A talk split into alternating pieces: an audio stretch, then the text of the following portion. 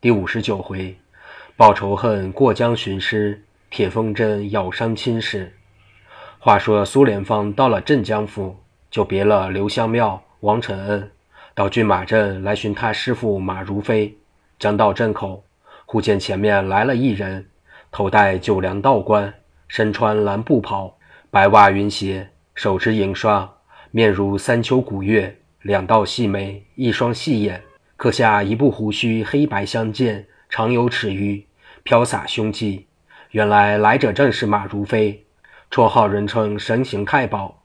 他一生只教了三个徒弟：第一个杭州江彪，绰号人称云里飞；第二个就是苏连芳；第三个镇江冯志坚，绰号人称恶虎。那江彪自从学完了本领，回到杭州，家中还有老母要靠着他吃饭。他只得买卖杂货，做做小生意，弄了鲶鱼。因为他自己吃量太大，所入不敷所出，实在支持不住，只得出来给人家挑挑东西。有一日，给人家挑送白银七百里，到平望地方，走至金凤山脚下，忽闻一棒锣声，山上冲下一群人来，都是青布扎额、黑布密门紧身袄，腰系皮带。脚下赤足穿草鞋，手中各持钢刀，为首一人头戴六瓣壮士帽，身穿宝蓝绣团花大氅，里衬月白密门紧身，脚下穿着薄底青布快靴，腰悬宝剑，手执长刀，面红发赤，大眼粗眉，狮子鼻，大方口，刻下一部刚须，根根见肉，大喝道：“来者何人？留下买路钱，放你过去。”江彪哈哈大笑道：“你既做了强盗，你也应该知道江爷爷的大名，怎么今天来老虎口上拔毛？”那壮士闻言勃然大怒，更不搭话，擎起长刀，照着江彪就是一刀。江彪也拔出腰中刀与他动手，谅那壮士怎么敌得过他？三五个照面，就被江彪手起一刀砍为两半。那些手下人见头被杀，个个大惊失色。大家忙把手中刀丢去，跪于江彪面前，说道：“好汉，既把吴门主杀死，吴门山上没有头了，就请好汉爷上山给吴门做主，大家行口饭吃。”江彪一想，吾自己横是没地方安身，现在既有此等机会，吾就得处便安身吧。就说道：“你们既没头，吾就给你们代做做吧。”说罢，叫那些小强盗在前引路。又叫一个人给他挑了银子，一路上山，直到聚义厅。江彪见只有西南三间草屋，四周虽有些零星小屋，都是高下不一，破旧不堪。上了聚义厅，叫挑担人把银子挑到东隔壁次间里，自己面南而坐，手下参见已毕。江彪一查册子，人数倒有一百四十余人，往下一哨，高高下下不一。都是雄赳赳、气昂昂、精壮得很，就问道：“你们这里人数已齐了没有？”下面应声道：“都已齐了。”江彪又叫取钱两册来，见上面进出开支都开注明白。他虽然识不了许多次，这些账目倒还看得下来。仔细一查，见所剩银两无几，心中踌躇道：“不想这伙强盗如此贫穷，这便如何是好？”正在为难之间。忽有一小头目跪于桌案之前道：“启寨主，山下有买卖来了，快去劫夺吧。”江彪闻言，忙带着刀立起身来，带了三十余人下山。下得山时，见来者约有七八人，身上穿着号衣，是平望县的借粮差人，个人担着两个包。江彪见他来得切近，把刀一横，从树林中窜出，拦住去路，大喝道：“慢走着！”留下买路钱来，放你过去。那些借差一见大惊，忙丢了包，各自逃生。顷刻散尽，江彪就叫手下人把包抬起，一同上山。到了聚义厅，打开一看，见里面都是整块银两，统共一数一称，竟有五千余两。众人大喜，俱各拍手欢呼。江彪就出了主意，把这银子买了许多米粮布匹，给个人添做新衣。又置办些军器，不到半月，金凤山就收拾得壁垒一新，十分齐整。那一天，江彪正在聚义厅议论寨上号令，众人忽闻山下炮声、长号声，众人大惊，忙差了一个精细探卒下山探听。不一刻，那探卒飞奔回来报道：不好了，因为吴门前天劫夺了平望县的钱粮，接差跑回去一禀报，平望县知县就立刻通降上司，请了三营兵马，又派了本衙班头四人，带了通班差役前来朝灭我等山寨。现在已在山脚下扎住营盘，要杀上山来了。众人闻言，俱面面去看，胆小的竟想脱身逃走。江彪道：“你们众人不许乱动，也不用害怕，吾自有法术，管教杀得他片甲不回。”众人疑信参半，只得听他。江彪说罢，衣袋内一个小葫芦摸出来，挂在腰中，又取出一根绳来，套在手腕上。选了极精壮的二十人跟随着，出了聚义厅，就往山下够奔。官兵见山上来了二十余人，为首一人头戴青布壮士帽，身穿青布壮士氅，里衬宝蓝密门紧身，脚下蹬着薄底快靴，面白唇红，长眉细目，的确是个俊俏人物。手中执着一把钢刀，知道必是这座山寨的头。带兵官乌大人忙指挥兵士排成阵势。吴大人就步行出阵，把手中宝刀一指，说道：“拍，来者是谁？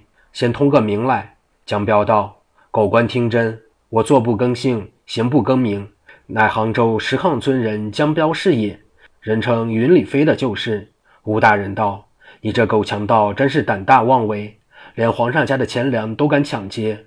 我今奉着上司命令，特来捉你。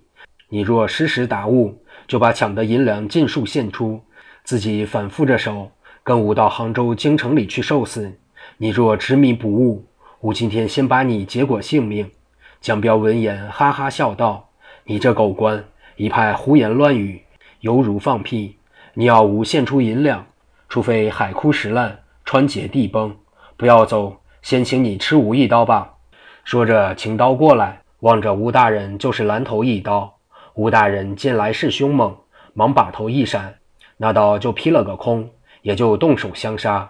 原来吴大人是征苗出身，当时也受过名人教育的，所以刀刀有法，毫不空隙。二人杀到十余合，江彪一想，吾若胜不了此人，如何保守此山？吾看此人本领高强，非可力敌，不如用法取他吧。主意想定，即虚晃一刀，跳出圈子。沿山脚诈败，吴大人见他败阵，恨不得及时把他一刀两断，急忙赶来。江彪见走得切近，忙从腰下解下小葫芦，口中念念有词，把盖揭开，往外一倒，只见葫芦里飞出几千几万的大风来，嘴如铁针，都向吴大人扑面来咬。吴大人说声不好，撒腿就跑，背后镜像上已被咬了两口，顿时痛彻心肺。眼前一黑，就要跌倒。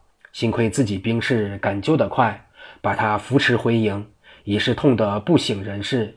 原来这个法术叫铁风针，也是马如飞教他的。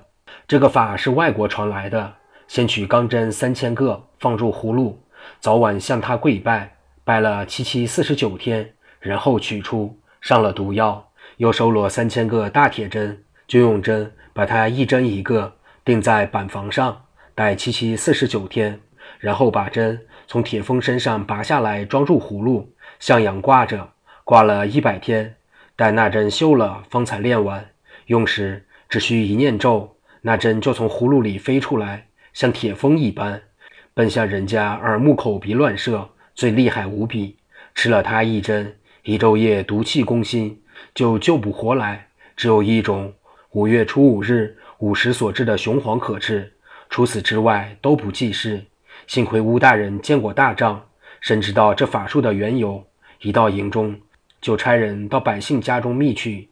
几至觅到，他自己昏迷不省人事。手下人忙用开水调和，敷上伤口，又用酒冲服了些。说也奇怪，别的药都救不了。雄黄已入肚，霎时痛也止了，人也轻了，一骨碌从床上走了起来。聚集众将一商议。大家都说他既有法术，吾们断断战他不过，白白伤却兵士性命。不如回到平望，再慢慢的筹划吧。于是乌大人立刻传下号令，叫合营兵士拔营回城。江彪自从放出铁针咬伤乌大人，准知他必死，到山寨聚义厅大排酒席庆贺。直到半夜，忽见守寨兵前来报道，下面官兵已拔营逃去了。吾们尽好追赶下去，杀他个片甲不回。江彪道：“不必追他，今天他主将吃了吾铁风针，不知解救之法。一到天明准死，吾只需在此守着，他们来一个死一个。”就不敢来了。现在如若去追他，他的士兵个个厉害，吴门的人必要吃他亏的。于是并不追赶，让官兵自去。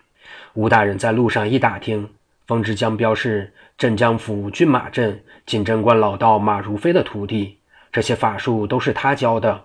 回到平望，见了知县王洪春，就把这件事从头至尾说了一遍。平望县王洪春道。如果他真是马如飞的徒弟，这件事好办了。吴大人诧异道：“你莫非认识马如飞不成？”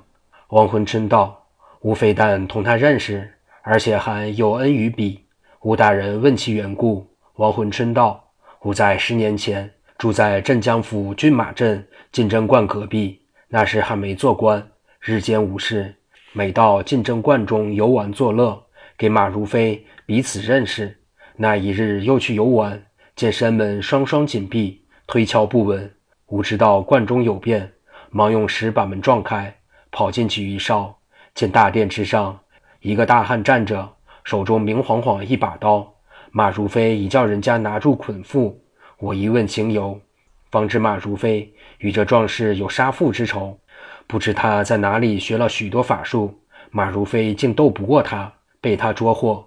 正要杀他报仇雪恨，吾心中不忍，就极力的劝解，劝来劝去，劝了五六天，方才劝好，定下章程，叫马如飞每月津贴这人十五两银子，作为他养母之费。将来他娘亲死后，再津贴他二百两，以为送终之费。这才把马如飞解了缚，放他活命。所以马如飞见吾格外敬重，竟待吾像爷娘一般。自从我到此做官。已有五六年之久，他每春夏总要渡江来我这里住上一两月，教吾儿子法术。到了年终，又要办许多土产，专差人来送给吾，吾也回些这里东西送他，所以亲密的了不得。现在这强盗如果是他徒弟，吾只需写上一封信，差人送去，叫他把钱粮交出来，解散手下的人，不许再做强盗就是了。说还未毕，只见家人飞奔前来说道：“不好了！金凤山强徒杀进城来，生生要踏平衙门，劫牢反狱。”只见同乌大人闻言，霎时吓得面如土色。后来如何？且听下回分解。